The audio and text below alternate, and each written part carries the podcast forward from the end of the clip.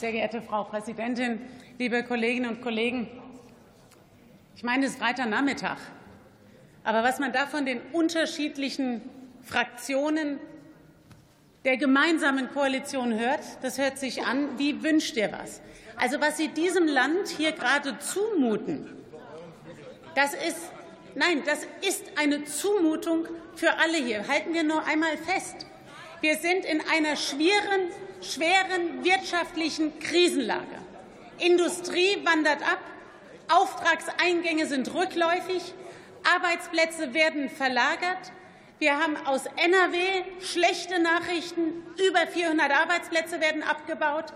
Wir haben die USA als Konkurrenten, die die Industrie nicht nur anlocken, sondern es wird dauerhaft nicht nur eine kleine Delle wirtschaftlich sein, sondern strukturell haben wir Probleme. Und Ihre Antwort hier ist gerade, was jede eigene Fraktion der Koalition sich wünscht. Und das führt dazu, dass Sie überhaupt keine einzige Entscheidung hier treffen. Das ist keine Zukunfts- oder Fortschrittskoalition. Das ist eine Stillstandskoalition. Und das ist eine Gefahr für unser Land, für unsere Industrie, für die Arbeitsplätze in diesem Land.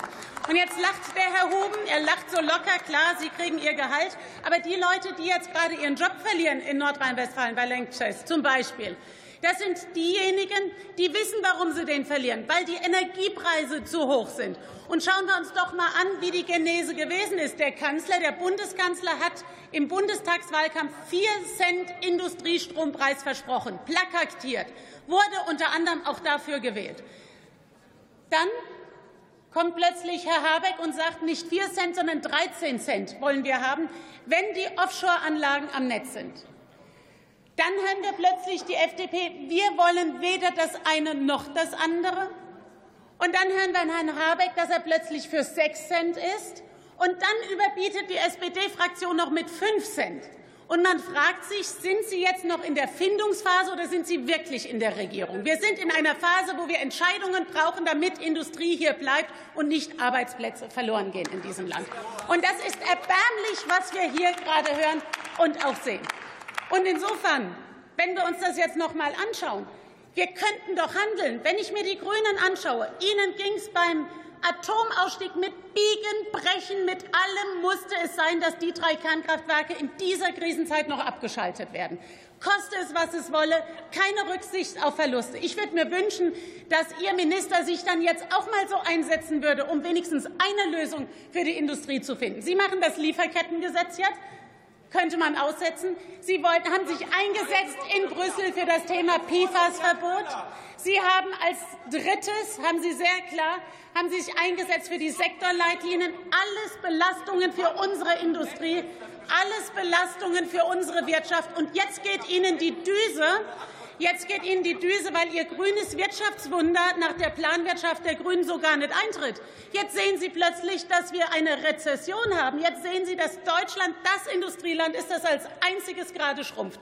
Jetzt geht Ihnen die Düse. Jetzt werfen Sie mal Industriestrompreis hin. Aber in Brüssel war noch keiner von Ihnen. Wer hat denn in Brüssel das bisher mal geklärt? Und das sind alles Nebelkerzen, die Sie hier werfen. Entscheiden Sie jetzt, es geht um die Wettbewerbsfähigkeit unseres Landes. Nur mit einer starken Wirtschaft kriegen wir auch einen starken Sozialstaat hin. Und schauen wir uns das mal an, wie die Produktion mittlerweile auch eingebrochen ist. Wir fordern strukturelle Verbesserungen, und deshalb brauchen wir ein Gesamtpaket, einen Pakt für Wachstum und ähm, für Wachstum und Wohlstand in diesem Land. Wir müssen die Stromsteuer reduzieren. Wir müssen die Entgelte reduzieren. Sie schwadronieren noch darum, dass zum Beispiel der Spitzenausgleich abgeschafft wird. Da blickt doch kein Mensch mehr durch. Wirtschaft braucht Zuversicht. Wirtschaft braucht Zusage. Und Wirtschaft braucht auch Planbarkeit. Und das geht mit dieser Ampelkoalition hier in Deutschland leider nicht. Und insofern, ja, mit Zuversicht passen Sie auf. Jetzt können Sie ja darum machen, Sie schicken Ihre Papiere, wir SPD-Fraktion, die Starken, sind für 5 Cent Industriestrompreis. Schicken Sie an die Gewerkschaften. Lassen Sie sich kurz beklatschen, während Ihr Kanzler sagt, nö, will ich nicht. Könnten Sie das mal klären? Was will denn der Kanzler jetzt? Will er jetzt die 4 Cent, will er Ihre 5 Cent oder steht er zu dem, was er jetzt gerade gesagt hat, dass er bei der FDP ist, dass er dagegen ist? Man kann ja dagegen sein, man kann auch dafür sein. Nur irgendwann braucht man eine Entscheidung. Man kann nicht beides in einer Koalition dafür und dagegen sein.